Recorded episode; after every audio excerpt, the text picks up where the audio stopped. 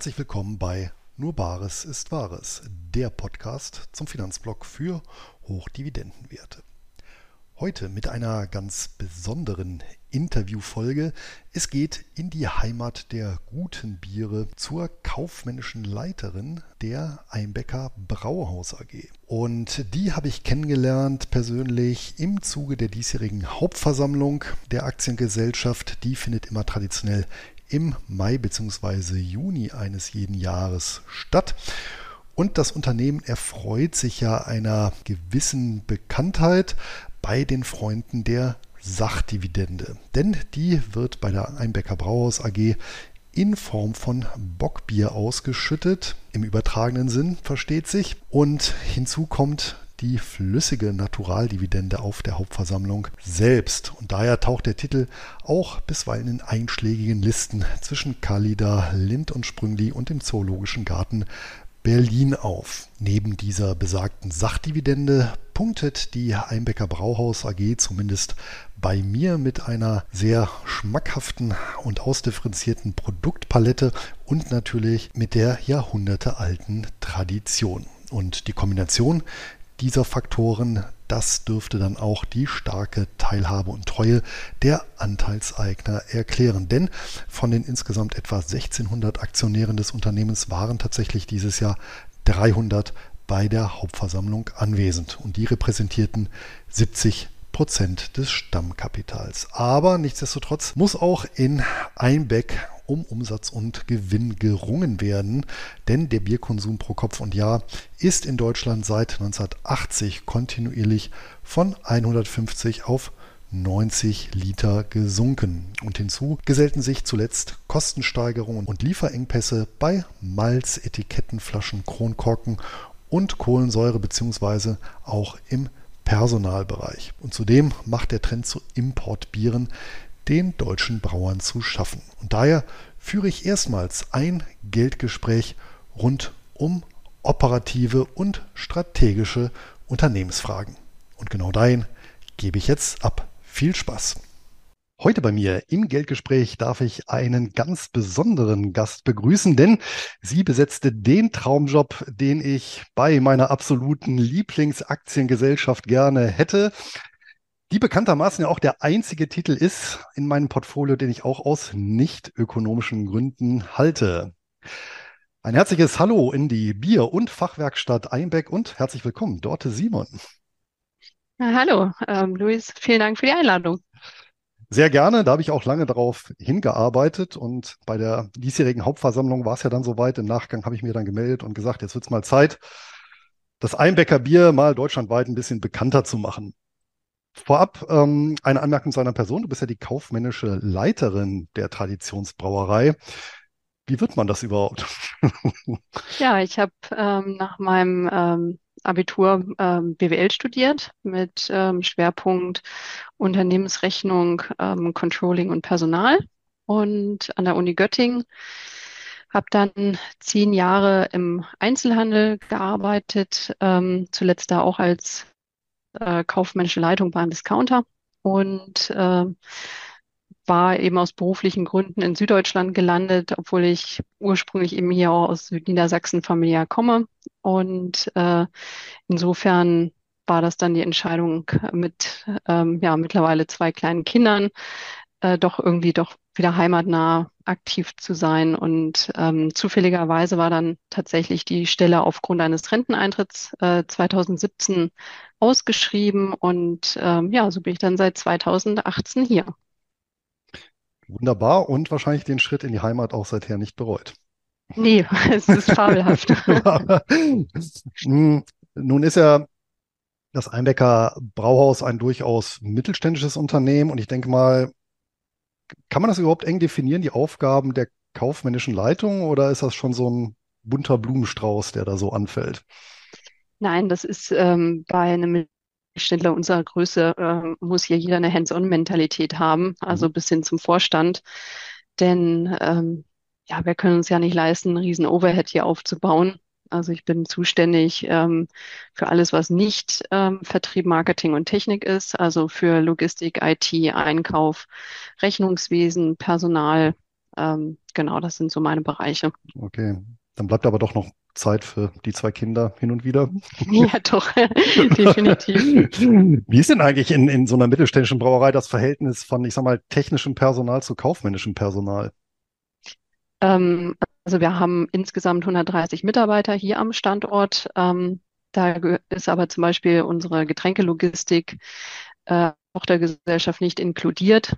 Ähm, von daher hier ist es ungefähr ähm, ja, 50 Personen im Vertrieb und Verwaltung. Äh, der Rest ist in der Produktion.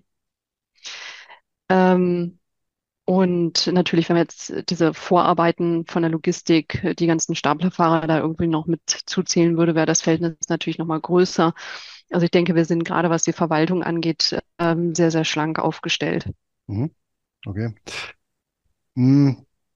Nun führt er ja eine Marke mit wirklich Jahrhunderte alter Tradition. Letztendlich das, das älteste Jahr, wo sich überhaupt Nachweis zu Einbecker Bier finden lässt, nämlich 1378, ist ja auch Bestandteil des Logos. Hm, macht sich das denn irgendwie im, im, im beruflichen Alltag, in der Firmenphilosophie bemerkbar, so diese außergewöhnliche Geschichte und diese doch historische Marke?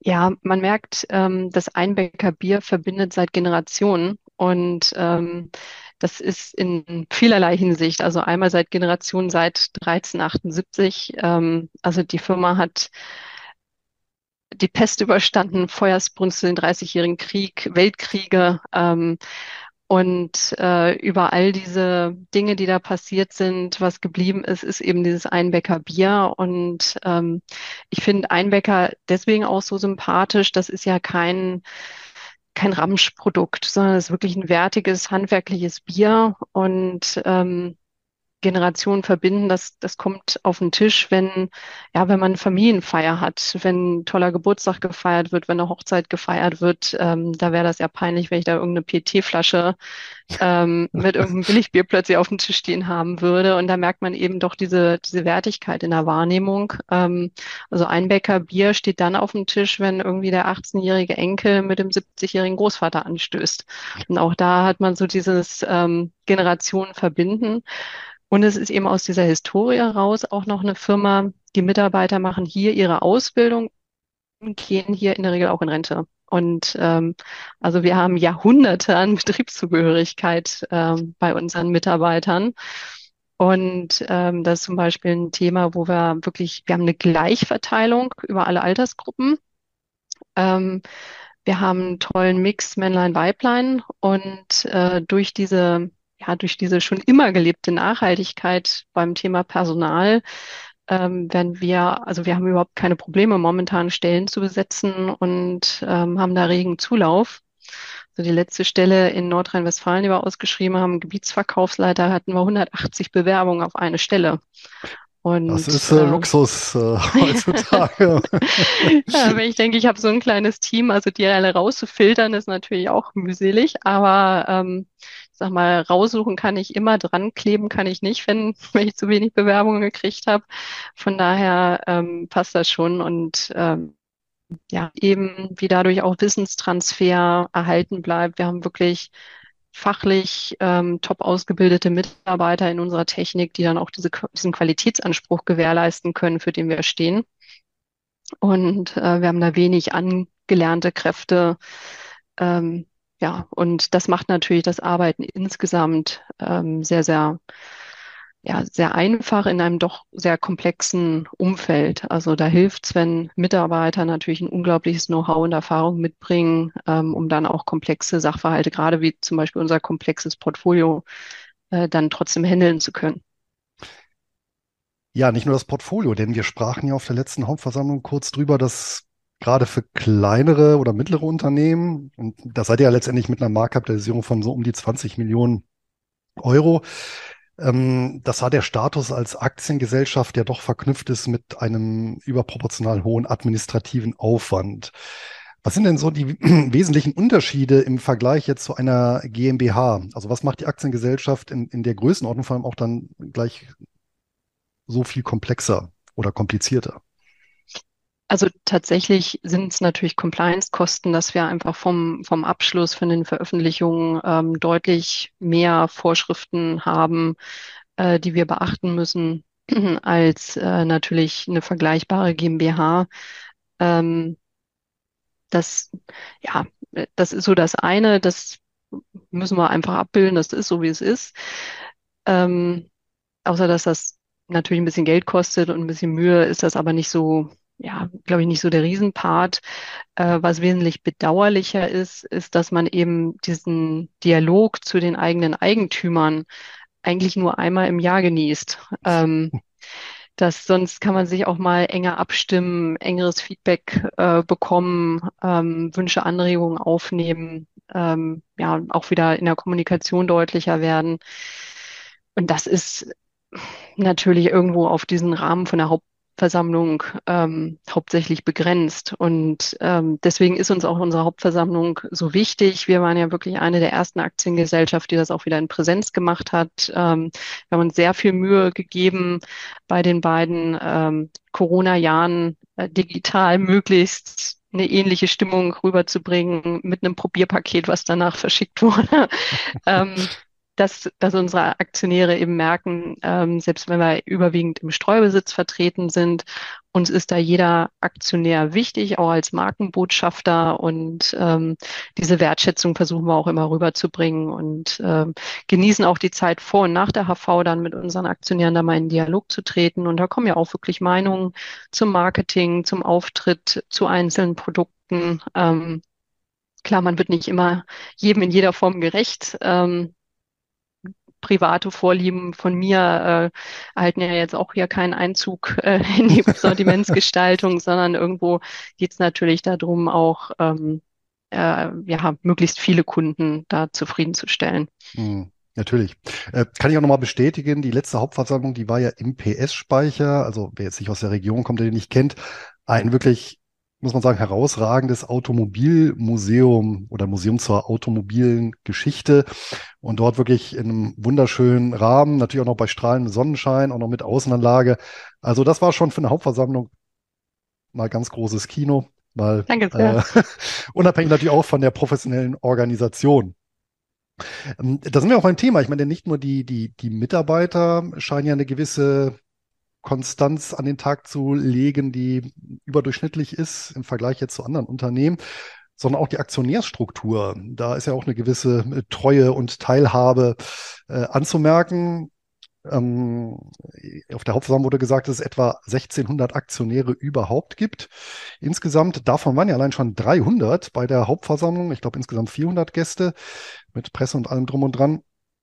Die Hauptversammlung traditionell immer im Juni bei euch. Und aber die 300, die dort waren, die repräsentierten dann schon 70 Prozent des Stammkapitals. Das, äh, und ich sag mal, diese Bindung, das liegt jetzt doch nicht nur an der viel zitierten Sachdividende, die, wie ich ja weiß, keine Sachdividende ist, sondern buchhalterisch gesehen ein Geschenk. Genau. Ja. Ja, also es sind, ähm, es sind tatsächlich auch viele ehemalige Mitarbeiter, die Aktien halten. Es sind viele Einbäcker. Also das ist tatsächlich auch so ein, ähm, ja, also das ist auch ein Ort, wo man sich trifft mit ehemaligen Kollegen und Nachbarn.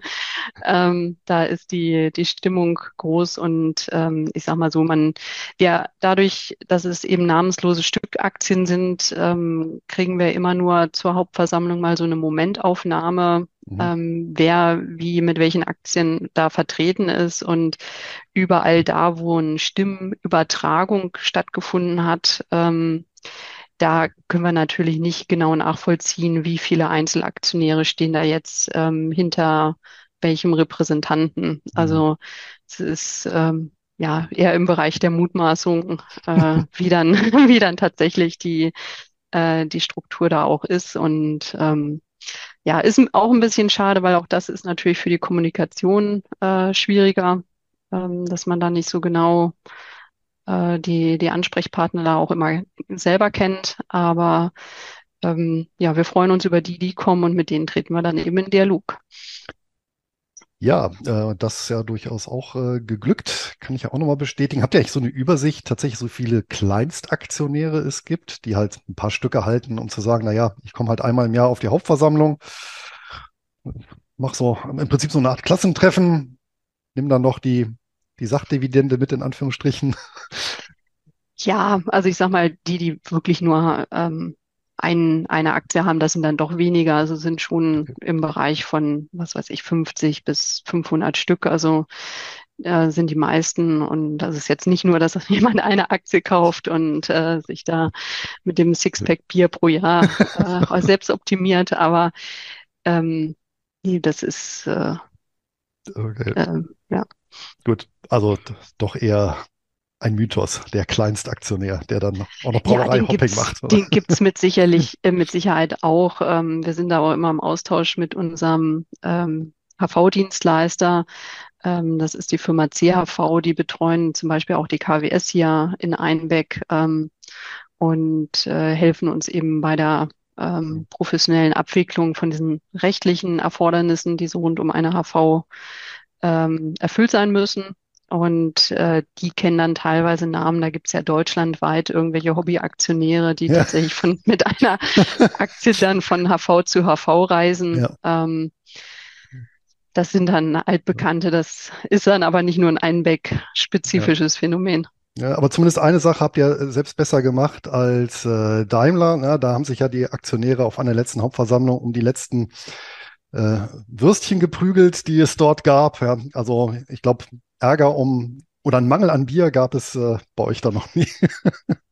Ja, so ein Mangel an Bier, das wäre auch wirklich geschäftsschädigend. Das, äh, ja, aber kommen wir nochmal zur, zur Aktie, weil ähm, so schön und familiär es auch ist. Also der Kursverlauf jetzt über die letzten Jahrzehnte, kann man ja schon sagen, der verführt ja jetzt nicht gerade zu Freudensprüngen. Also kann man natürlich auch nochmal nachher, wenn wir auf den Biermarkt allgemein eingehen, ist natürlich auch eine gewisse Parallelität. Allein in den letzten zwölf Monaten ist natürlich der Kurs um 24 Prozent gefallen. Ist das etwas, was jetzt auch so eine kaufmännische Leitung oder der Vorstand selber nachverfolgt, ähm, auch selber analysiert? Und was sagt der Kaffeesatz respektive der Biersud dazu, wann ist die Talsohle erreicht? Also grundsätzlich ist eben, also ja, wir gucken natürlich auf unseren Aktienkurs, ähm, weil letzten Endes das sind die Firmeninhaber und äh, wir ähm, arbeiten hier ja nicht zum Selbstzweck, sondern ähm, zum einen natürlich, um äh, das Einbäckerbier hier zu vertreiben, aber ähm, wir sind da auch nicht mit zufrieden, dass wir die letzten Jahre ehrlicherweise unseren Aktionären wenig Freude bereitet haben. Und ähm, es ist ein äh, rezessiver Markt. Ähm, die Aufgabenstellung ist dann aber klar, wenn der Markt um drei Prozent äh, im Durchschnitt sinkt, äh, dann gibt es Firmen, die haben minus äh, fünf Prozent. Und dann gibt es aber auch welche, die haben minus äh, oder plus zwei Prozent. Und die Aufgabenstellung gehört natürlich trotzdem immer dazu, zu sehen, dass man dann bei denen mit plus zwei Prozent äh, sich ähm, berappelt. Aber es waren eben strukturell ähm, von einer beinahe Pleite in 2010 ähm, hat sich die Firma unglaublich berappelt. Ähm, also gerade der ehemalige Vorstand, der Herr Gauss, ähm, hat da ganz wegbereitend äh, strukturelle Maßnahmen ergriffen, Konsolidierung der Standorte, der Logistik. Ähm, also da war wirklich so ein großes Maßnahmenpaket, äh, ein Masterplan, der dann im Grunde 2018, 2019 abgeschlossen war, um eben die langfristige Wirtschaftlichkeit ähm, dieser Firma auch wieder herzustellen. Ein Teil der Hektoliter, die wir verloren haben, das waren bewusste Entscheidungen, dass wir uns bewusst von den Hektolitern getrennt haben, die defizitär waren. Also wir haben ein tolles Produkt. Wir müssen nicht ähm, Bier, ähm, also oder andersrum, wenn, wenn ich noch Bier äh, Geld bezahlen muss, um mein Bier vertreiben zu dürfen, äh, dann stimmt da irgendwas nicht. Mhm. Und ähm, das ist auch ein wesentlicher Erfolg, denke ich, von Herrn Deutsch, unserem aktuellen Vorstand über die letzten Jahre, dass da ähm, ja dieses Portfolio ähm, und die Konditionen nochmal deutlich geschärft wurden, ähm, dass das wesentlich auch dazu beigetragen hat, dass wir uns in diesen drei Krisenjahren, ich meine zweimal Corona und dann letztes Jahr die Ukraine-Krise, ähm, das war insbesondere für Brauereien natürlich schlimm. Und da muss man sagen, diese, diese tolle Vorbereitung von Herrn Gauss und Herrn Deutsch hätte eigentlich dazu geführt, dass wir ab 2020 aus dem Lachen nicht mehr rauskommen, wirtschaftlich gesehen. Und äh, gut, hätte, hätte Fahrradkette. Ähm, dann kamen eben drei Krisenjahre und ja, zufrieden macht das niemanden. Ähm, kann ich verstehen und ich kann dann auch verstehen, wenn ähm, Aktionäre vielleicht irgendwann die Geduld verlieren und sagen, gut, jetzt habt ihr da, jetzt braucht ihr einfach zu lange, um wieder mhm. diese Talsohle zu durchschreiten.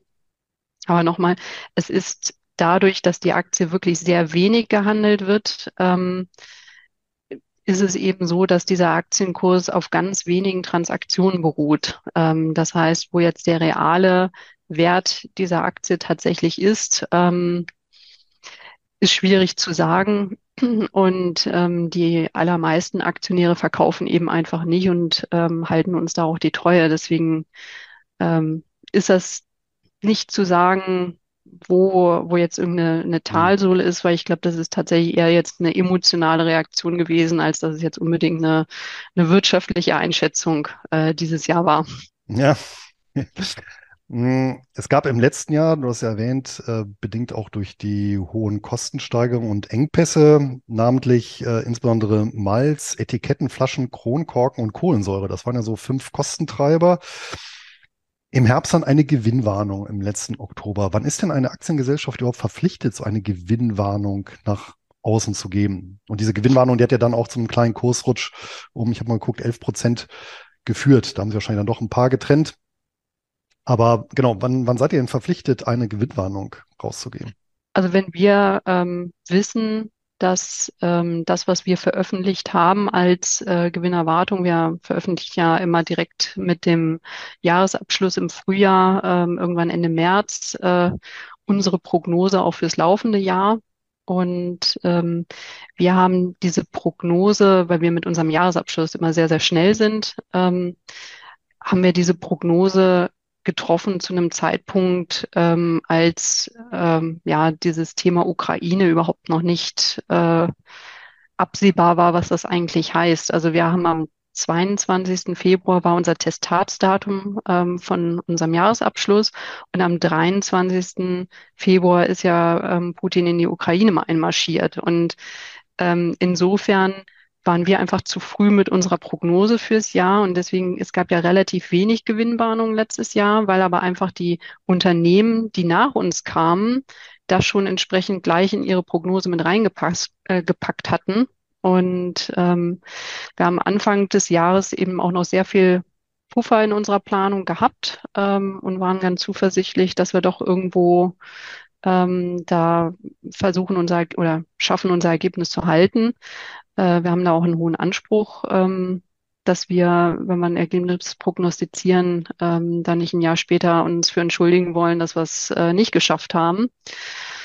Und dann war aber eben tatsächlich im Herbst ähm, mit den, mit den äh, anhaltenden Preissteigerungen bei äh, Rohhilfsbetriebsstoffen war eben klar, dass äh, das ist nicht mehr zu halten, das Ergebnis. Mhm. Und äh, in dem Moment, wo wir das intern wissen, müssen wir das natürlich veröffentlichen, um da nicht äh, Aktionäre zu täuschen oder ähm, um einfach auch einen, einen einheitlichen Informationsstand ähm, sicherzustellen für alle Aktionäre. Bemerkenswert fand ich dann aber trotzdem, äh, dass trotz dieser Steigerungen, wenn ich mich recht entsinne, waren es ja insgesamt so im, Schnitt äh, über diese Posten 12 Prozent mehr, dass ihr ja trotzdem den Umsatz im letzten Jahr leicht steigern konntet, auch wenn es jetzt vom Gewinn her nicht für eine Dividende, also eine Bardividende gereicht hat. Jetzt weiß ich halt, in, in bestimmten Bereichen, zum Beispiel Kohlensäure, habt ihr den Vorteil, dass ihr eure eigene Gärkohlensäure ja produziert, was andere Brauereien zukaufen müssen.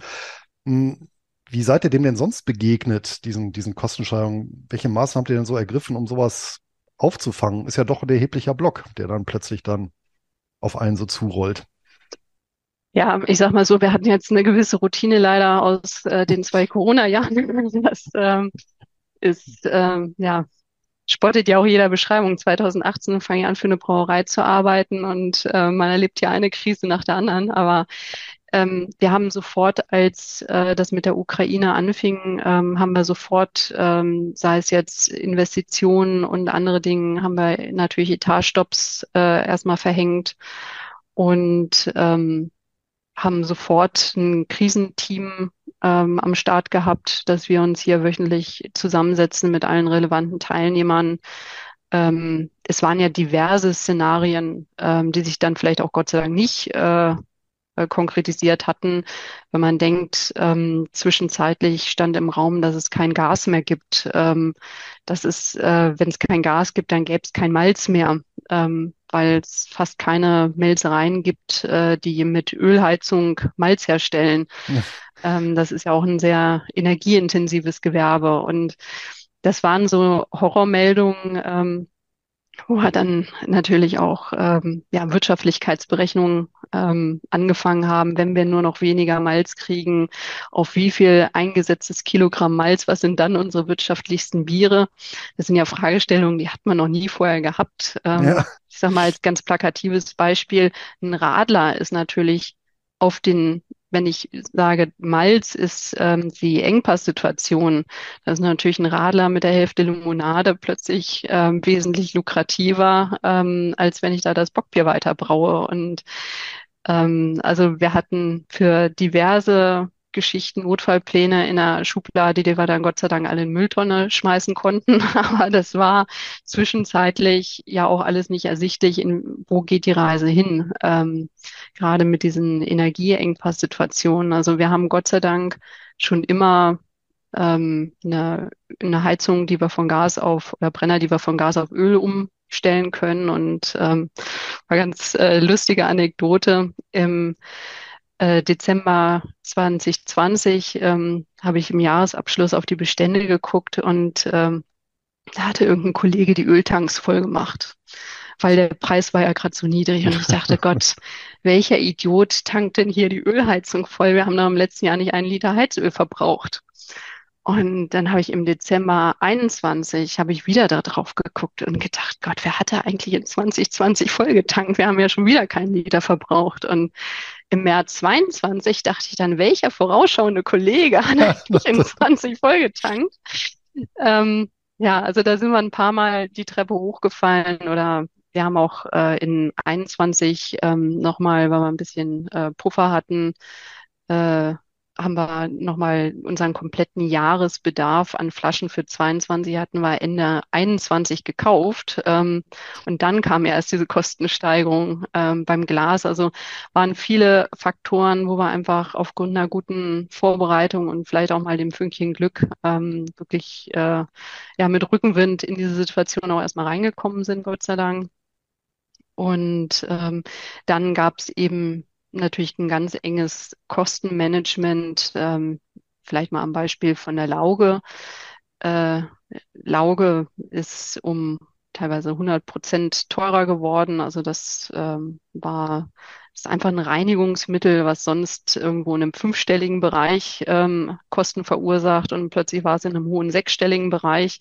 Das sind natürlich Sprünge. Äh, da merkt man dann plötzlich, okay, ähm, was machen wir jetzt? Und äh, ja, da kommt uns wieder zugute, dass wir fachlich top äh, ausgebildete Mitarbeiter haben in der Technik, ähm, die dann eben, sei es jetzt das Thema, mit welcher Temperatur können wir so eine Waschmaschine betreiben, ähm, wo können wir eben über eine gestapelte Reinigung äh, nochmal die Lauge äh, wiederverwenden, ohne jetzt äh, natürlich irgendwelche Qualitätsansprüche ähm, zu reduzieren. Und da haben wir auch noch ein paar kleinere technische Investitionen getätigt, um dann diese Einsparmaßnahmen auch realisieren zu können. Und ähm, ja, so haben wir eben aktiv äh, dagegen gesteuert. Interessant, ja. Ihr habt zwei wesentliche Umsatzsäulen. Das ist einmal die Gastronomie, einmal der Handel. Hm, darüber hinaus macht ihr auch noch Lohnabfüllung. Das heißt, ihr füllt eben für andere, vermutlich dann Brauereien auch ab. Und ein bisschen, und ein bisschen Export kommt ja auch noch dazu. Hat sich diese Struktur eigentlich jetzt insbesondere in den letzten Krisenjahren ein bisschen verändert? Also beispielsweise, dass die Leute mehr zu Hause getrunken haben als in der Gastronomie oder hm, sind insbesondere Gastronomie und Handel bei euch immer noch so mehr oder weniger gleichgewichtet wichtig? Ähm, ich sag mal so, äh, Gastronomie hat natürlich höhere Deckungsbeiträge, ähm, schlicht und ergreifend, weil es einfacher ist, ähm, 50 Liter in ein Fass abzufüllen, als ähm, in 150 Einzelflaschen mit Kronkorken und Etiketten und einem Kasten drumherum. Und äh, insofern ist es einfach günstiger in der Produktion. Und äh, das hat uns schon getroffen, dass unsere, unsere profitabelste Sparte dann zwei Jahre ähm, sich um 50 Prozent äh, zuvor Corona reduziert hatte. Und das, ähm, also ich, ich glaube insgesamt, wir haben die letzten Jahre gezeigt, dass wir sehr, sehr resilient waren, dass wir ähm, hier insbesondere äh, mit dem Vorstand Herr Deutsch ähm, schnell auf ähm, schwarze Wolken reagiert haben und dann eben aktiv über solche Zusatzaufträge dann Dinge da auch kompensiert haben. Und ähm, diese Flexibilität hat uns da die letzten Jahre sicherlich ausgezeichnet. Die ähm, diese zwei Corona-Jahre waren natürlich davon geprägt, die, das Fassbier hat sich halbiert. Dafür ist ähm, der Inhouse-Konsum, ähm, also Flaschenbier, um zehn Prozent angewachsen. Ähm, das hat sich jetzt nach Corona auch einfach wieder ähm, zurückgedreht. Also das Flaschenbier ist wieder auf dem Niveau von 2019. Fassbier, gut, ist dieses Jahr auch wirklich ein schlechtes Wetter, ähm, hat sich noch nicht so erholt, wie wir es gehofft haben. Ähm, aber grundsätzlich ähm, Corona hat ja in der Bierbranche insgesamt nur etwas beschleunigt, ähm, was sonst über im wahrscheinlich irgendwie in den nächsten zehn Jahren stattgefunden hätte, hat dann irgendwo in einem Zeitraffer stattgefunden. Mhm. Also wesentliche Dinge in der Gastronomie sind ja ähm, zum einen die äh, geringeren Öffnungszeiten, also aufgrund von Personalmangel ähm, also die Betriebsstätten sind eigentlich nicht weniger geworden. Wir haben fast keine Kunden während Corona verloren. Es gab vielleicht ein, zwei Dorfgaststätten, ähm, wo Leute kurz vorm Renteneintritt standen, eh keine Nachfolger hatten und die wären jetzt vielleicht sowieso 2024, 2025 hätten die irgendwann dicht gemacht und ähm, dann haben sie natürlich mit Beginn Corona gesagt, gut, dann machen wir jetzt eben dicht und nicht wieder auf. Ähm, ja, aber mit den Öffnungszeiten aufgrund von Personalmangel ähm, mit, teilweise gibt es kein Mittagsgeschäft mehr oder statt nur Montag Ruhetag ist Montag, Dienstag Ruhetag. Und das sind natürlich alles ähm, entfallene Konsumanlässe, ähm, die sich da auch auf den Bierabsatz natürlich negativ auswirken. Wobei das, wobei das Bier zum Mittagessen ist ja eigentlich eher eine, eine, eine bayerische äh, Spezialität als jetzt hier im Norden, oder? Ja, Gott, also ich sag mal, wer, wer die Zeit hat, äh, genussvoll äh, mittags essen zu gehen, ähm, sei es jetzt im Urlaub oder warum auch immer. Ähm, oder ein alkoholfreies Bier ist ja auch immer eine Alternative wert. Zumindest unseres, finde ich. Ähm, mhm. ja. Okay. Mm, was ich bemerkenswert fand bei dem Vortrag bei der Hauptversammlung, da wurde ja auch aufgedröselt, welche Biersorten sich im vergangenen Jahr wie entwickelt haben. Und es gibt zwei Biersorten, die bezüglich Absatz und Umsatz äh, zugelegt haben in 2022. Das ist vermutlich jetzt wenig überraschend für Bierkenner, nämlich einmal das Helle, also ein eher leichtes Bier und ebenfalls ein leichtes Bier, das Lager. Das sind jetzt natürlich ausgerechnet Sorten, die ihr ja so nicht im Programm habt. Ist denn in die Richtung jetzt künftig was geplant? Oder andersherum gefragt, ist das Bockbier vielleicht auch so ein bisschen zumindest was die Quantität angeht, eine Bremse, weil ich weiß das ja auch von mir, das ist ja jetzt kein, oder das ist ja eher ein Genießerbier und nicht sowas Süffiges, ähm, wo man sich dann so einen ganzen Abend an so einem äh, Bockbierkasten äh, gütig tut, ja. Ja, ich, ähm, ähm, ich sag mal, Bockbier ist natürlich nicht äh, ja so ein Massenbier wie Hefeweizen oder jetzt das helle. Ähm, ich meine, Weizen ist, war ein Trend, ähm, der jetzt wieder weg ist. Dann kam das helle. Wir haben ja tatsächlich auch ein helles ähm, das Landbier hell, ähm, das ähm, hat auch bei uns tolle Steigerungsraten. Ähm, also so, ein, so einen aktuellen Trend äh, greifen wir auch gerne im Sortiment auf. Und ähm, ich denke, dass die Marke Einbecker auch viel äh, davon profitiert, dass wir ähm, auch wieder mit dem Bild, da ist eine Familie zusammen an einem Tisch äh, und verbringt Zeit zusammen und für jeden ist auch das passende Produkt da auf dem Tisch. Und Ähm, dann haben wir jetzt natürlich so mit einer Limonade mal auch so ein bisschen was für die jüngere Fraktion getan und ähm, das, wir sind eine Spezialitätenbrauerei. Also ich sehe uns, wie gesagt, weniger als nun, klar ist das namensgebend und das ist auch ein wichtiger Part. Ähm, und da haben wir auch eine unglaubliche Braukompetenz im Haus, ähm, was jetzt dieses Thema Bockbier angeht. Aber es ist natürlich ein Part neben vielen anderen tollen Dingen, die wir hier können und die wir auch gerne ähm, dem Konsumenten zur Verfügung stellen.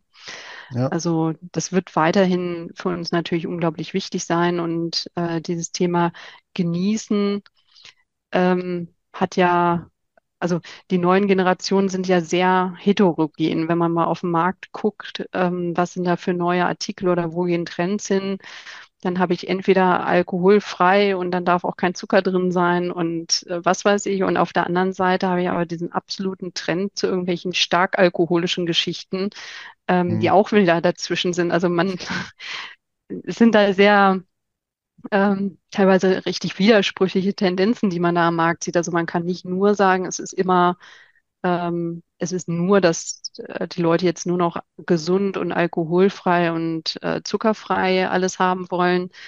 Ähm, je nach Anlass möchten die auch ganz bewusst sich ähm, für ein hochalkoholisches Getränk entscheiden können. Und ja. klar ist es ein Mengenthema.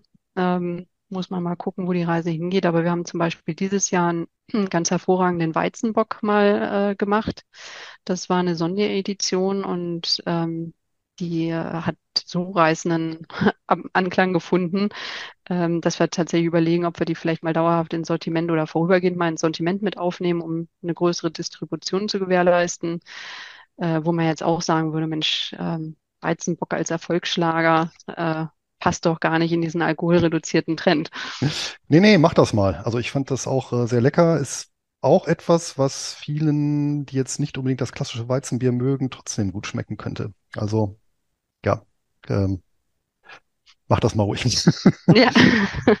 Gut, aber um einen Trend kommt jetzt natürlich nicht drum rum. Du hast ja auch schon angesprochen, letztendlich bewegen wir uns im Biermarkt in einem, ja, man kann ja schon fast sagen, sich kannibalisierenden System. Ich habe jetzt auch mal, mal bei Statista nachgeguckt. Das ist ja sehr bemerkenswert also in der Nachkriegszeit, so bis in die 50er Jahre, da war ja so der, der Bierkonsum unter 40 Liter pro Kopf und Jahr und danach wirklich ein rapider Anstieg mit der Spitze, ich weiß nicht, ob du weißt, in welchem Jahr, die, die, die pro Kopf. Anfang der 90er irgendwann. Nee, war schon ein bisschen früher, 19, ah, okay. 1980. Da war es bei ah. knapp 150 Liter pro Jahr und Kopf. Und seitdem haben wir wirklich annähernd linear einen kontinuierlich fallenden Trend. Und im letzten Jahr halt 90 Liter pro Kopf. Ich meine, das ist ja schon mal ein Wegfall von über einem Drittel pro Kopf. Und ja, gibt es natürlich viele Ursachen. Zum einen haben wir diese sich ausdifferenzierende hm, ja, Geschmäcker. Ja, wenn ich auch so denke an die 90er Jahre, da war ja so das klassische Pilz von den Großbrauereien, dominiert ja den Markt. Das ist sicherlich auch nochmal deutlich geschrumpft, ne, durch diese Kraftbierbewegung alleine. Die Bierkultur ist anders, so weiß ich nicht, der, der die Stammtische sind wahrscheinlich auch weniger geworden und ähm, das Interesse an Spezialbieren ist natürlich da. Natürlich auch Gesundheitsbewusstsein. Und äh, Importbiere erleben wir ja auch immer mehr. Das, mehr. das macht ja auch in Deutschland den Markt zu schaffen, war ja vor einigen Jahrzehnten nicht so. Und da stellt sich natürlich die Frage, sind natürlich wahrscheinlich auch alle Sachen, die ihr laufend analysiert. Und ähm, was für Konsequenzen habt ihr denn so draus gezogen? Was ähm, was oder wie plant ihr euch genau auf diese Bewegungen ähm, oder Marktbewegungen da aufzustellen? Ein, ein Punkt war ja schon, hast ja gesagt, Cora, das erste, das erste Nichtbier, was Einbecker überhaupt produziert. Also äh, schon so ein bisschen Entwicklung weg vom Gerstensaft. Ähm, werden wir da auch noch eine weitere Ausdifferenzierung sehen? Also äh, mit Sicherheit ist äh, das ein wichtiges Thema. Ähm, wieder das Bild, eine Familie am Tisch, ähm, da soll für jeden was mit dabei sein. Und da sind wir tendenziell sehr, also gerade über diese ganze Bockbiersparte sind wir sehr, sehr alkohollastig ähm, und haben wenig in diesem alkoholfreien Bereich. Ähm, und ähm, das ist was, das wird sich sicherlich ähm, äh, die nächsten Jahre irgendwo ja, so, so leicht relativieren. Ich will jetzt nicht sagen, dass wir nächstes Jahr zehn Limonaden haben, aber ähm, wenn wir mal in zehn Jahren gucken, ähm, denke ich, wird man da auch nochmal eine deutliche, ähm, deutliche Entwicklung sehen. Ähm, hinzu kam, dass wir es einfach lange technisch hier vor Ort nicht realisieren konnten. Ähm, so zuckerhaltige Mischgetränke müssen pasteurisiert werden. Sonst ist da einfach, ähm, sag mal, in der, in der Gärung ähm, vergärt ja dieser Zucker zu Kohlensäure und Alkohol. Und äh, das heißt, in dem fertig vergorenen Bier ist dann eben auch die, kein Restzucker drin. Das heißt, das kann abgefüllt werden, da kommt ein Kronkorken drauf und Bier kann auch nicht äh, schlecht werden. Also in der Form, ähm, Bier kann niemals pathogene Keime enthalten durch äh, den pH-Wert, durch den Hopfen, ähm, dadurch, dass da eben kein Zucker mehr drin ist. Also das Schlimmste, was passieren kann, ist, wenn man irgendwo einen Kasten Bier am besten auch noch in der Sonne hatte stehen lassen, dass es dann schlecht schmeckt, aber nicht, ähm, das ist nicht schlecht, dass man irgendwelche Gesundheitsgefahren erleidet. Ähm, sobald ich dann nach der Gärung aber mit einer Limonade wieder Zucker hinzufüge, dann habe ich natürlich das Risiko, dass jetzt, bevor dieser Kronkorken draufkommt, sich eine umherfliegende Hefe ähm, die ganz normal in jeder Raumluft ist, sich da reinsetzen könnte ähm, und sich dann, ähm, also dann einfach wieder anfangen könnte zu gären. Und auch das ist jetzt nicht dramatisch schlimm per se, wenn, wenn du oder ich jetzt ein Bier davon trinken würden. Aber gerade zum Beispiel für ähm, Schwangere, wenn wir 0,0 auf unser Radler schreiben und das war dann nicht 0,0, weil sich da doch eine neue Gärung wieder entwickelt hat, mhm ähm, dann ist das natürlich für diese Personengruppe schon gesundheitsschädlich. Und äh, da muss man ähm, entsprechend, wenn man dann mit Zucker arbeitet, muss das Bier definitiv danach pasteurisiert werden. Das heißt, es muss erhitzt werden, um etwaige Keime dann nochmal wirklich mausetot zu machen.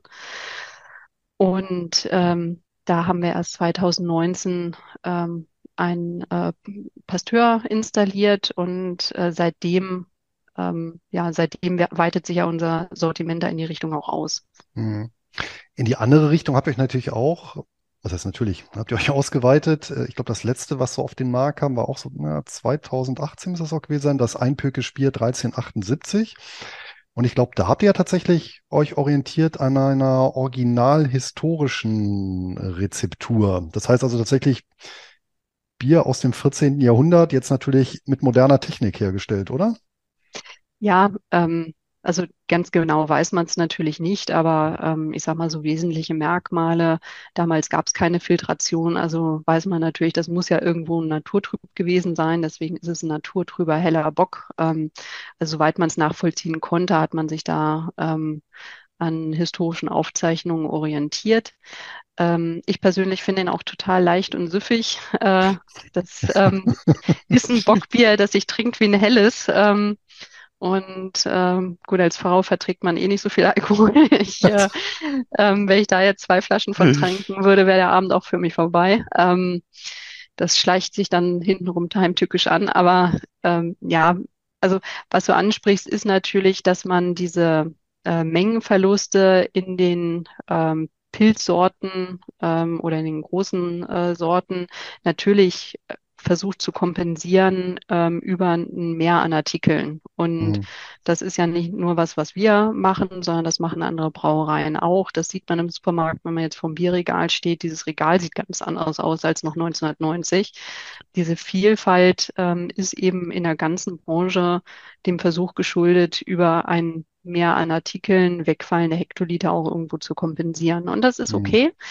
Man muss natürlich gucken, dass durch mehr an Komplexität natürlich dann auch Deckungsbeiträge ähm, unter Druck geraten. Das ist äh, einfacher, wenn ich Montagmorgen meine Apfelanlage einmal anstelle und Freitagabend stelle ich sie wieder ab, weil ich die ganze Zeit in einem Pilz durchgefüllt habe.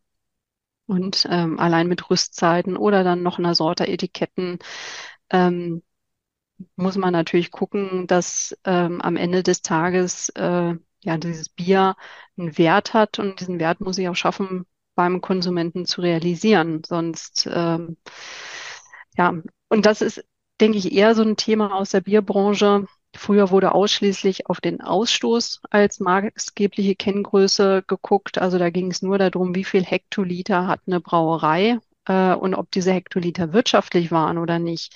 Ähm, das war tatsächlich sekundär. Und okay. äh, das, ich sage mal so, man ja, man klagt jetzt natürlich, dass man irgendwo in einem rezessiven oder umkämpften Markt unterwegs ist. Ähm, ich muss sagen, so ein bisschen äh, als äh, Branchen-Outsider. Gut, mittlerweile bin ich jetzt auch sechs Jahre hier, aber wenn man hier reinkommt, ähm, in den 90er Jahren war Bierbrauen einfach noch die Lizenz zum Gelddrucken.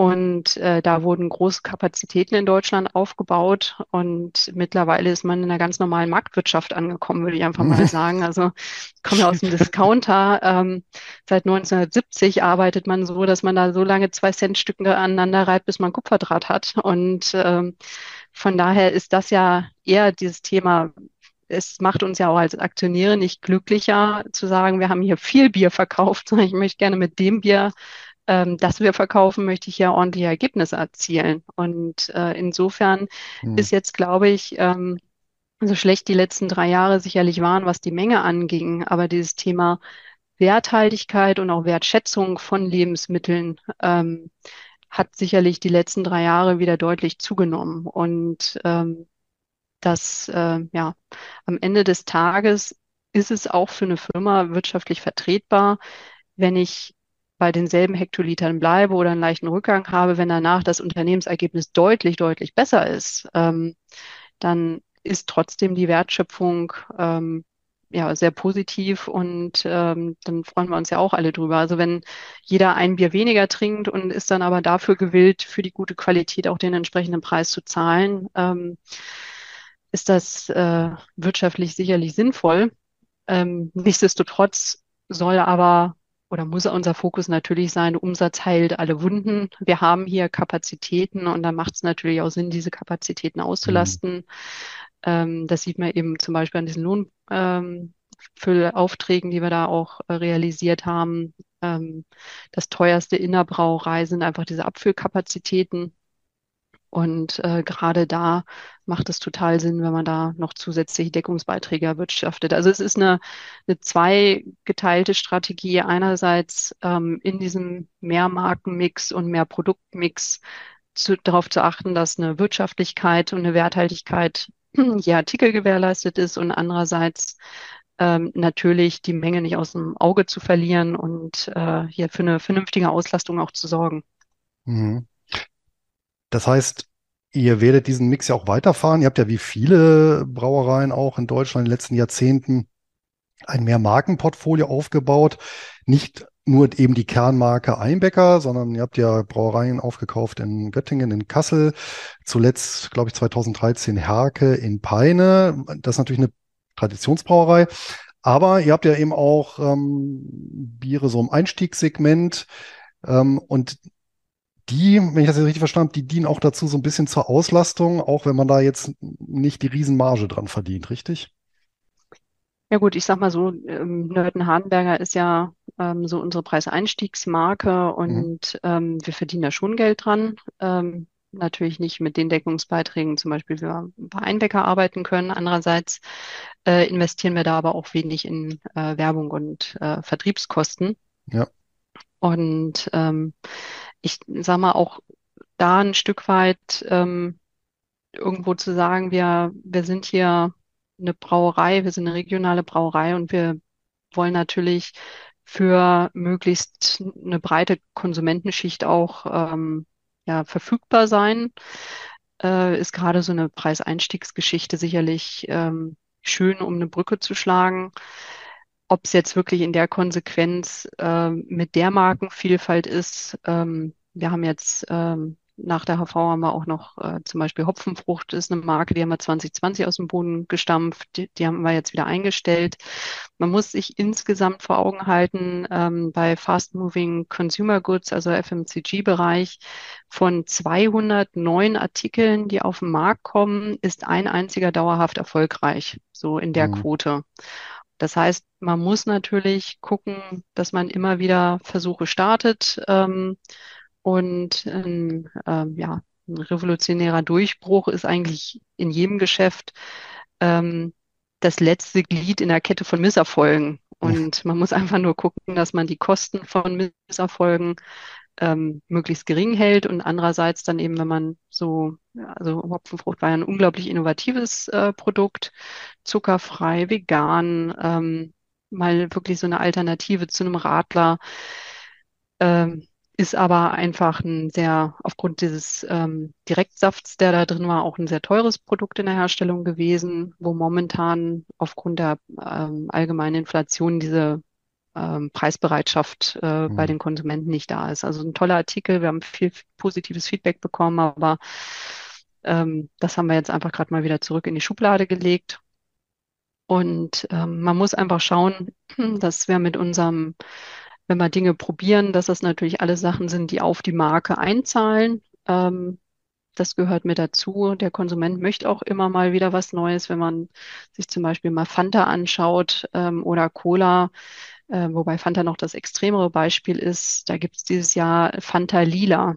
Ja, Ähm, da wird noch nicht mal mehr drauf geschrieben, welche Geschmacksrichtung das ist. Hauptsache Und bunt. ähm, Hauptsache bunt, Hauptsache irgendwas anderes. Und da ist klar, den Artikel gibt's nur ein Jahr und nächstes Jahr gibt's den auch wieder nicht mehr. Ja, Und ähm, auch diese Schiene muss man irgendwo bedienen. Und ähm, ja, wo da langfristig die Ausrichtung hin ist, äh, hingeht, ähm, denke ich, wird sich jetzt auch hm, nochmal ähm, wahrscheinlich neu orientieren mit dem Vorstandswechsel. Ähm, der Herr Kerger ähm, ist ja ganz einschlägig aus dem Bereich Vertrieb und Marketing ähm, und ähm, wird hier ähm, den Posten des Vorstands übernehmen und wird natürlich da äh, selbstständig mit seinem Team das nochmal hm, hinterfragen. Und ähm, ja, also gibt viele Dinge, äh, die Herr Deutsch ja wegbereitend ähm, für die Firma umgesetzt und ermöglicht hat. Ähm, und äh, trotzdem ist es einfach bei jedem Führungswechsel so, äh, dass da natürlich wahrscheinlich eigene Akzente gesetzt werden. ja. Wenn wir nochmal kurz auf den. Premium-Bereich blicken und den Einzelhandel, inwieweit machen euch denn Aktionen zu schaffen, die ja bei den großen Herstellern gang und gäbe sind? Also wenn ich ja mal, egal in welche Supermarktkette gucke, jede Woche ist ja eine, sag mal, renommierte große Biermarke im Angebot, also sprich unter 10 Euro die Kiste. Also das macht uns natürlich zu schaffen, dass die großen ähm, Brauereien, äh, insbesondere Warsteiner, da ähm, sehr, sehr preisaggressiv auftreten, weil das natürlich insgesamt dem Produkt schadet. Ähm, da, also höre ich auch teilweise Feedback aus dem Familien- und Freundeskreis, ähm, dass einfach, das ist die Erwartungshaltung, eine Kiste hat unter 10 Euro zu kosten. Und warum sollte ich denn mehr ausgeben? Und äh, das sind so Sachen, das lernt, also der Konsument wird ja erzogen und hier erzieht man ihn, ähm, dass regulär ähm, eine Kiste Bier nicht mehr als 10 Euro kosten muss. Und Hm, diese, diesen Preisverfall haben wir ja hier in Norddeutschland wesentlich stärker als in Bayern zum Beispiel. Wenn man da in den Getränkemarkt geht, da sind regelmäßig 19, 20 Euro die Kiste und das wird gezahlt, das wird gekauft und ähm, das ist äh, viel, äh, viel ähm, hier eben über, über den, die Einzelhandelsgeschichten äh, gesteuert und dass wir hier oben eben mehr, mehr Pilztrinker haben. Der Norddeutsche auch eben ein bisschen sparsamer ist, was das angeht. Also es sind mehrere Effekte, die da sicherlich reinzielen, aber insgesamt ähm, tut es dem Produkt Bier nicht nur nicht gut, sondern es wird ihm auch schlicht und ergreifend nicht gerecht. Es ist ein hm, wertiges Produkt und wenn man überlegt, äh, wie viel ein Kasten Cola kostet, wo ich keine Malzkosten habe, wo ich wenig Rohstoffkosten habe, ein bisschen ähm, ja, Limonaden, Grundstoff, Zucker und Wasser. Äh, und das ist dann irgendwo auf demselben Preisniveau ähm, wie ein Produkt, das über Wochen lagern muss, äh, hoch erhitzt und runtergekühlt und wieder hoch erhitzt wird ähm, dann ist das in der Wertigkeit einfach nicht, äh, nicht so dargestellt, ähm, wie es auch in anderen Ländern ja ist. Und liegt allein an diesen Überkapazitäten, ähm, die wir hm, in Deutschland noch haben. Ich denke, auch da wird sich die nächsten Jahre aber auch viel konsolidieren, weil das wird man gar nicht aufrechterhalten können, diese Kapazitäten. Ich hätte jetzt erwartet, dass während Corona da noch mehr Kapazitäten vom Markt genommen werden. Ähm, aber irgendwann wird ja dieser Punkt, so funktioniert Marktwirtschaft, irgendwann werden diese Kapazitäten niedriger werden. Und ähm, andererseits äh, ist es für uns auch, also wir, wir investieren bewusst nicht in diese, in diese Preisschlachten. Ähm, Andererseits ist der Einzelhandel natürlich frei in der Preisgestaltung. Also wenn die das Einbäckerbier auch für 9,99 Euro dahinstellen, können wir ja schlicht und ergreifend da nicht drauf zugreifen. Wir können dir nicht vorschreiben, wie die die Preise zu machen haben und freuen uns natürlich auch, dass ähm, die Konsumenten da also dass er offensichtlich als Kundenmagnet auch wahrgenommen wird, ähm, wenn ein Bäcker irgendwo in der Werbung ist, ähm, dass dann offensichtlich diese Zusatzkäufe im äh, Einzelhandel zu realisieren sind. Aber ja, ist schon, ein, ähm, ist schon eine Geschichte, die das Ganze ein bisschen herausfordernder macht. Das glaube ich. Jetzt hast du auch noch einen Punkt gesagt, äh, wertiges Produkt. Jetzt hat Einbeck, und das ist ja auch ein Teil der, der historischen Erfolgsgeschichte, den Riesenvorteil, in einer äußerst fruchtbaren hm, Umgebung zu liegen in Deutschland, in den Ausläufern der Hildesheimer Börde, also mit die fruchtbarsten Böden überhaupt, die wir in Deutschland haben, ähm, auch noch relativ regenreich. Hm, inwieweit bezieht ihr denn eure ja, Rohstoffe, also hier natürlich die landwirtschaftlichen Rohstoffe, tatsächlich hier aus der Region? Also zum Beispiel Flensburger wirbt ja damit, ne? 20 Prozent Küstengerste. Wie viel Einbäckergerste ist denn in Einbäcker drin?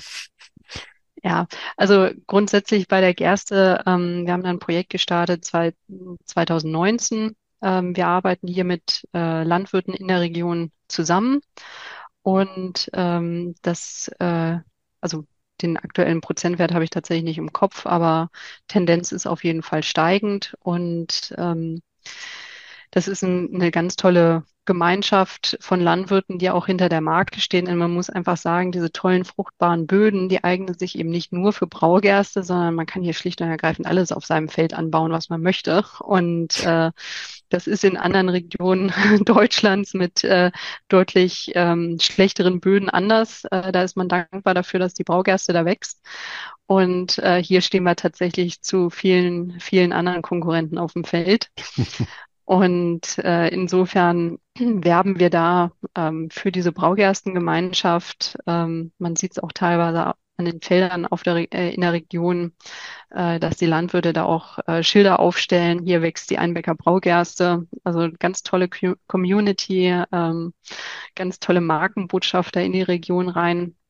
Das ist was, was wir natürlich äh, ausbauen und halten wollen. Gerade bei diesen anhaltend hohen Gerstenpreisen ähm, ist es natürlich schön, wenn man da auch diesen, diesen Bezug sich entsprechend frühzeitig sichert. Also das ist nicht nur ein Marketing-Gag, das ist auch betriebswirtschaftlich sehr, sehr sinnvoll, ähm, mhm. sich regional da zu engagieren.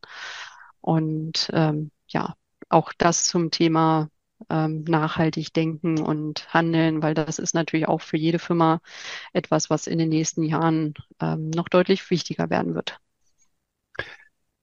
Ein Punkt, der mir persönlich immer wieder auffällt, ich habe ja einen Freundes- und Bekanntenkreis, der sich tatsächlich so über ganz Deutschland verteilt, ist, dass wirklich hier außerhalb der Region Einbäcker mäßig bis gar nicht auch durchaus unter Biertrinkern bekannt ist. Und das trotz dieser, dieser Historie und äh, des durchweg guten Geschmackes, weil alle diejenigen, denen ich dann mal so eine Flasche, sei es Pilz oder auch Bockbier mal mitbringe, die sind vom Geschmack ähm, sehr begeistert. Ja, beispielsweise äh, dieses Jahr ähm, hatte ich mit äh, drei Freunden aus dem Rheinland, ist ja auch eine Bierregion, äh, Tickets für Wacken und äh, die haben tatsächlich darauf bestanden, dass ich Einbecker Bier in Dosen dann beschaffe äh, für dort, ja, weil die, weil denen das so gut schmeckt und weil es bei denen nicht zu bekommen ist. Ne? Nachteil war, wir sind dann nicht mehr hingekommen. Jetzt habe ich halt im Keller 25 äh, Liter Einbecker Bier stehen. Ja, ist äh, gut. Äh, Gut, Dosen so sind ja so, Dosen sind sozusagen Mini-Keks. Das ist eine tolle Verpackung, äh, lichtgeschützt. Ähm, wenn das jetzt noch kühl gelagert ist im Keller, ja, ja. Ähm, dann kann man das auch noch nächstes Jahr äh, natürlich, natürlich. Aber wieso ähm, ähm, oder gibt es Pläne, die Marke, weil das ist das, was ich so erlebe, worauf ich hinaus wollte, dass die Marke wirklich vielerorts gar nicht so bekannt ist. Und ich glaube, äh, und vermutlich auch viele andere Leute auch, ähm, da ließe sich dann doch noch einiges machen, einiges kannibalisieren ähm, in vielen Regionen, wenn die Leute erstmal auf den Geschmack gebracht werden könnten. Und es nützt ja nichts, das beste Produkt, wenn es halt unbekannt ist. Ne? Das ist richtig. Also ähm, man muss diese ja, man muss wirklich Einbäcker als Prozess äh, sehen. Ähm, wir waren ja bis Mitte der 90er Bestandteil von Brau und Brunnen, ähm, von diesem Konzernkonglomerat und sind dann von einigen engagierten Aktionären rausgekauft worden ähm, und sind ja seit 1990 oder Mitte der 90er Konzern unabhängig. Und damals in dieser Konzernstruktur ähm, berichten mir meine Kollegen, war es eben so, dass es Absprachen gab, ähm, wo wird was vertrieben von welcher Brauerei. Und Mhm. äh, da hieß es dann eben, okay, hier in NRW haben wir eben andere äh, Brauereien. Äh, das heißt, äh, lieber Einbäcker, ihr liefert das alkoholfreie Bier und ihr liefert ähm, euer Bockbier, aber ansonsten habt ihr in NRW nichts zu suchen. Und äh, ähnliche Absprachen gab es dann eben auch in anderen Regionen, wo eben gesagt wurde, in dieser Konzernstruktur, das ist das Spielfeld, auf dem Einbäcker sich zu bewegen hat ähm, und bitte nicht die große Zehe über die Linie setzen. Und ähm, das ist über viele, viele Jahre ja kultiviert worden. Und ähm, da ist dann eben der, ähm, der Weg, äh, diese, ja, diesen äh, Schlummer, den Einbecker da viele Jahre ähm, genossen hat, äh, einfach wieder wach zu rütteln und aktiv zu werden. Ähm, wir weiten tatsächlich auch Gebiete aus. Also man muss natürlich gucken, es macht keinen Sinn, eine deutschlandweite Distribution bis in die letzte Ecke zu machen. Das, ähm, dafür sind dann einfach die Transportwege irgendwann zu weit. Und ähm, wie Mhm. gesagt, auch da dieses, dieses Thema Werthaltigkeit. Also das muss natürlich gegeben sein. Ähm, am Ende des Tages wollen wir auch mit jedem neuen Gebiet äh, Geld verdienen. Ähm, aber wir starten oder wir haben schon seit Jahren eben gestartet, zum Beispiel in NRW sehen wir ein Riesenpotenzial, ähm, einfach aufgrund der Bevölkerungsdichte. Und ja, ich denke schon, dass wir da anderen ähm, mit der Qualität äh, den Markt auch streitig machen können. Und so haben wir eben seit 2020 zum Beispiel wieder einen Gebietsverkaufsleiter ähm, für die Region, ähm, wo wir eben vorher bestimmt äh, 20, 30 Jahre keinen hatten. Mhm. Das heißt, im Kernmarkt ähm, konsolidieren wir die Köpfe. Wir können ja hier auch nicht einen, einen Stab aufbauen im Vertrieb, äh, der dann auch wieder äh, das Ganze defizitär werden lässt, sondern eben durch, durch eine Verlagerung von, ähm, wir haben einen tollen Key-Account, ähm, der sich dann mit den Außendienstmitarbeitern ganz gezielt Bälle zuwirft und äh, zuspielt. Ähm, dass da eine andere Marktbearbeitung stattfindet, ähm, die wesentlich effizienter ist als noch äh, vor 10, 20 Jahren. Und dann eben bewusst zu sagen, okay, wir, wir starten jetzt hier mal in NRW und ähm, lernen da natürlich auch noch mit dazu, weil es ist, ähm, es ist so eine äh, Strategie, wo man wirklich Schritt für Schritt gehen muss, äh, erstmal zu sagen, okay, wo haben wir vielleicht sowieso schon Listungen, ähm, weil gerade dieses Thema gelistet werden kostet einfach viel Geld. Ähm, wo haben wir schon Listungen, die wir jetzt einfach auch erstmal nutzen, weil dann Vertriebler das nachhält? Wo können wir dann von da aus weitere Listungen entweder für weitere Artikel oder für weitere Kanäle machen? Also das sehen wir natürlich schon, wenn im Kernmarkt oder wenn wenn auf dem Gebiet, wo man sich bewegt, irgendwas rezessiv ist, natürlich muss man dann gucken, dass man äh, seine eigenen Grenzen sich erweitert und dann äh, neue Gebiete auch sucht. Mhm. Und das betreiben wir aktiv und wir starten da auch Tests, ähm, mal in bestimmte Metropolregionen auch zu fahren, mal Durchgänge zu fahren, zu gucken, wo sind welche Dinge jetzt auch erfolgreich und äh, mal irgendwie in Berlin ein paar Durchgänge zu fahren. Also da sind wir aktiv dran mit unserem Außendienst, ähm, da äh, weitere Absatzkanäle und weitere Regionen äh, zu erschließen. Sehr schön. Jetzt seid ihr nicht nur in oder als, als Bierproduzent tätig, sondern natürlich auch mit der Region, allein aufgrund des Namens ja verwachsen und mit der Stadt Einbeck. Ihr macht ja auch ganz viel. Es gibt ja mittlerweile in Einbeck auch mit Bierfässern gekennzeichnet einen Rundgang durch die historische Altstadt etc. pp. Und natürlich auch mit dem, mit dem PS-Speicher, diesem Museum, äh, entsprechende Kooperationen. Jetzt wurde ja 2023 das Bockbierjahr ausgerufen durch die Stadt Einbeck. Warum Bockbier und warum jetzt im Jahr 2023? Und ähm, wird es weitere Bierjahre geben? Also da bin ich auch nicht so ganz im, äh, ganz eng im Thema. Also es ist eher ein Thema von meinem Chef, der sich da auch bei Einbeck Marketing sehr engagiert. Ähm, da, also Einbeck hat, ist eine ganz bemerkenswerte Kleinstadt, äh, die überraschend viel zu bieten hat, wie ich finde. Ähm, und da sind eben neben äh, PS-Speicher und Bier gibt's ja auch ähm, zum Beispiel ähm, war Blaudruck hier früher ein wesentlicher Bestandteil.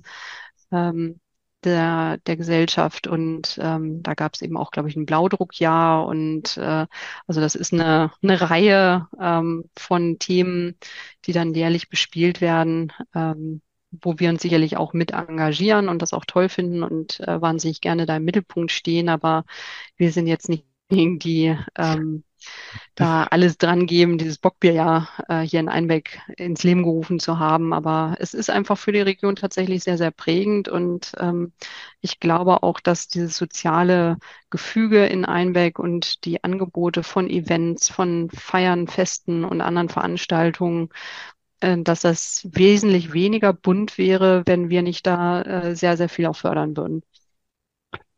Ja, auf jeden Fall. Also das ist äh, jedes Mal, wenn man durch die Stadt geht, ja ähm, zu sehen.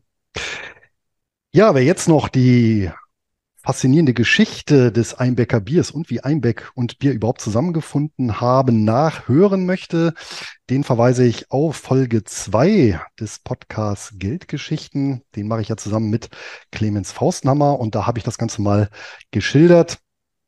Und das werde ich hier auch nochmal in den Notizen zum Video und zur Podcast-Folge verlinken. Ebenso natürlich eure Adresse einbecker.de. Dort kann ich ja nicht nur sämtliche Sorten Bier mir nach Hause liefern lassen, also unabhängig davon, ob mein Getränkehändler des Vertrauens die im Sortiment hat. Es gibt auch viele schöne Devotionalien. Es gibt auch um, ähm, Bockbiersets oder Sommeliergläser. Also viele schöne Sachen. Aber noch besser natürlich, ja, wer trinkt, der hilft bekanntlich der Landwirtschaft, aber auch in dem Fall einer sympathischen regionalen Traditionsbrauerei. Und wer das halt mal im richtig stilechten Ambiente machen möchte, der verbringt mal einfach auch ein Wochenende in der Stadt Einbeck. Ja, Hamburg, Berlin kennt man ja eh, aber wie du richtig gesagt hast, Einbeck hat wirklich ganz, ganz viel zu bieten von Natur über Historie, über eine uralte Altstadt, den Bierrundgang und natürlich, ihr bietet ja auch an Brauereibesichtigungen. Also da, ähm, es gibt ja so echte PR und es gibt Bezahl-PR und ähm, wir sind, äh, wir sind tatsächlich zu unserer großen eigenen Überraschung und Freude, ähm, sind wir vom Magazin Geo auch unter die zehn schönsten Brauereibesichtigungen Deutschlands äh, gewählt worden. Und äh, völlig zu Recht. Ich habe also ich bin jemand, ich interessiere mich grundsätzlich immer sehr für Strukturen und Prozesse. Also ich gucke mir wahnsinnig gerne Firmen an. Ähm, also wenn man irgendwo die Gelegenheit hat, mal eine Betriebsbesichtigung zu machen, ähm, das mache ich wahnsinnig gerne. Und äh, deswegen hatte ich schon vor meiner Brauereizeit ähm, schon die ein oder andere Brauerei mir tatsächlich mal angeschaut. Und ja, ich sag mal so, die, die Hefe bei der Arbeit im Tank kann man ja gar nicht sehen. Ähm, und da gibt es schon die eine oder andere Besichtigung, die ähm, ja, fand ich ein bisschen äh, langweilig, muss ich ehrlich sagen. Und bei uns ähm, ist über die letzten Jahre da was gewachsen, ähm, wo auch immer jedes Jahr wieder ein neuer Besucherbereich mit dazukommt, ähm, dass man eben von der Historie ähm, total kurzweilig ähm, dargestellt und geschildert, ähm, dann zu, über das Thema Rohstoffe und dann natürlich die, diesen Rundgang durch die Technik mit äh, Finale im Urbockkeller ähm, und entsprechender Verkostung.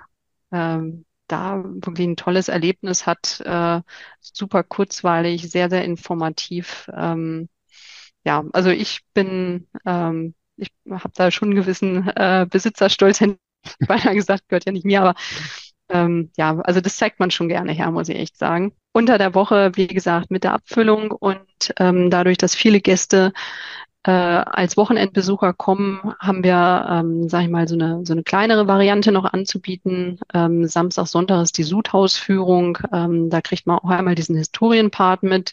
Man kriegt diesen Part der Rohstoffe mit und auch noch eine, eine kleine Verkostung. Ähm, aber das ist sozusagen die abgespeckte Variante von der ganz großen Führung. Ähm, deswegen, wer es einrichten kann, äh, der sollte, gut, Freitags ist natürlich Haupt, äh, Hauptbuchungszeit, da muss man rechtzeitig reserviert haben für seine Gruppe. Man kann auch immer mal nachfragen, äh, also mit unserem Kontaktformular, ob man vielleicht bei irgendeiner anderen Gruppe äh, mitgehen kann. Ähm, äh, man im Urbaukeller ist ausreichend Platz, dass man sich dann äh, für, für, den, für die Verkostung dann auch äh, getrennt setzen kann oder man setzt sich bei der anderen Gruppe mit dazu. Ähm, genau, also unter der Woche große Führung, am Wochenende eben die etwas kleinere Variante und dann ähm, bietet sich das ja total an, äh, so den späten Nachmittag am Anreisetag sich die Brauerei anzuschauen. Abends, ähm, wir haben eine ganz, ganz tolle, vielfältige Gastronomie in Einbeck. Ähm, da abends dann schön essen zu gehen und am nächsten Tag in PS-Speicher. Ähm, das ist ein total rundes, schönes Programm. Auf jeden Fall. Unter anderem das älteste Gasthaus Niedersachsens, das Brothaus von, genau. ich meine, 1522. Also, da sitzt man in Bierfässern oder kann man in Bierfässern drin sitzen. Also, das ist auch ganz interessant. Ja, genau, das ist ja die einzige, das ist die einzige Gaststätte, die noch äh, wirklich uns gehört. Die ist äh, verpachtet und eine ganz, ganz tolle Familie, mit viel Herzblut ähm, jeden Tag äh, die, die Marke natürlich hochhalten. Und das ist ähm, nett. Da gibt es so ein Probierbrett auch, ähm, wo man ja. fünf unterschiedliche Biersorten dann in 01er Gläsern kriegt, ähm, damit man dann nicht nach dem fünften Bier mit dem Kopf auf den Tisch knallt. ähm, dass man trotzdem sich einfach mal durchs Sortiment kosten kann. Auf jeden Fall. Und wer Lust hat, äh, Miteigentümer zu werden, ist jetzt natürlich rein zur Information keine Handlungsempfehlung. Der kann die Aktien der Einbecker Brauers AG an der Regionalbörse Hannover Hamburg erwerben unter der Wertpapierkennnummer 605800 oder dem Kürzel HAK. Dorte, recht herzlichen Dank für diesen tiefen Einblick in das Unternehmen, in die Bierkultur. Allerletzte Frage, welches ist dein Lieblingsbier, dein persönliches? Also ich ähm, bin ein Riesenfan tatsächlich von unserem alkoholfreien, ähm, weil das finde ich so ein bisschen, ja, das schmeckt halt auch wirklich nach Bier. ähm, ist unfair, wenn man jetzt wirklich das mal gegeneinander verkostet, weil Alkohol natürlich Geschmacksträger ist. Ähm, das finde ich super. Und äh, ansonsten aber auch zum Beispiel unser Weihnachtsbier ähm, freue ich mich jedes Jahr wieder drauf. Ähm, das ist auch mal so eine ganz andere Note. Ähm, ja, finde ich, finde ich super. Ähm, vielleicht noch mal ähm, eine Ergänzung, ähm, die ich noch mal hätte. Wir sind ja hier doch ähm, ja, mit dem Fokus auf äh, Anteilseigner und ähm, das Thema Aktie unterwegs. Äh, dieses Thema Berichterstattung, Nachhaltigkeit ähm, wollte ich äh, auch mal angesprochen haben, weil das, denke ich, ist schon so ein Thema, wo sich die nächsten Jahre auch die Spreu vom Weizen trennen wird oder von der Gerste, ähm, dass ähm, wir als Unternehmen unglaublich weit sind. Also wir, wir denken nicht kurzfristig, wir denken eben langfristig und in Generationen. Und ähm, ich denke, für so einen kleinen Mittelständler kriegen wir auch immer wieder das Feedback von Banken, von anderen Geschäftspartnern, ähm, dass wir da die richtigen Schritte unternehmen. Wir haben eine ähm, CO2-Bilanz aufgestellt. Wir sind dieses Jahr dran, und erarbeiten ähm, in so einem äh, Förderprogramm des Landes Niedersachsen ein Transformationskonzept, ähm, der Fahrplan für die nächsten Jahre, um diese Nachhaltigkeitsauflagen, die da auf uns warten, umzusetzen. Auch das ist ja kein Selbstzweck, sondern da geht es ja auch darum, dass diese CO2 ähm, Steuer, das wird steigen, die Energiekosten werden steigen. Ähm, das heißt, das hat ja auch eine ganz, ganz klare wirtschaftliche Notwendigkeit, ähm, sich mit diesen Themen auseinanderzusetzen. Und da haben wir ähm, nicht aus kurzfristiger Optimierung hier aufgrund von äh, Corona oder Ukraine-Krise ähm, wichtige Projekte gestoppt. Wir haben gesagt, alles, was ähm, nur nice to have ist, lassen wir natürlich bleiben. Aber gerade äh, zum Beispiel das Projekt Kläranlage ähm, haben wir weiter forciert. Es ist ein ganz, ganz tolles Projekt, was jetzt diesen Sommer eben äh, den Go Live hatte. Unser komplettes Abwasser, was früher einfach nur in die städtische Kläranlage ging ähm, und wo die Faulgase dann in die Luft hochstiegen, das geht jetzt hier durch eine Kläranlage auf dem Brauereihof. Das ist so in Überseekontainern verpackt. Ähm, das ist ein Startup der Uni Göttingen, äh, die das vertreiben. Und äh, zum einen haben wir eine ganz, ganz tolle Förderung vom Land Niedersachsen bekommen, weil es eben ein derart innovatives Verfahren ist. Ähm, wir sparen unglaublich viele Tonnen CO2 damit, weil wir die Faulgase, die sonst ungenutzt ähm, verpuffen, jetzt verstromen und werden die nächsten Jahre 25 bis zu 30 Prozent unseres kompletten Strombedarfs pro Jahr über unser Abwasser erzeugen.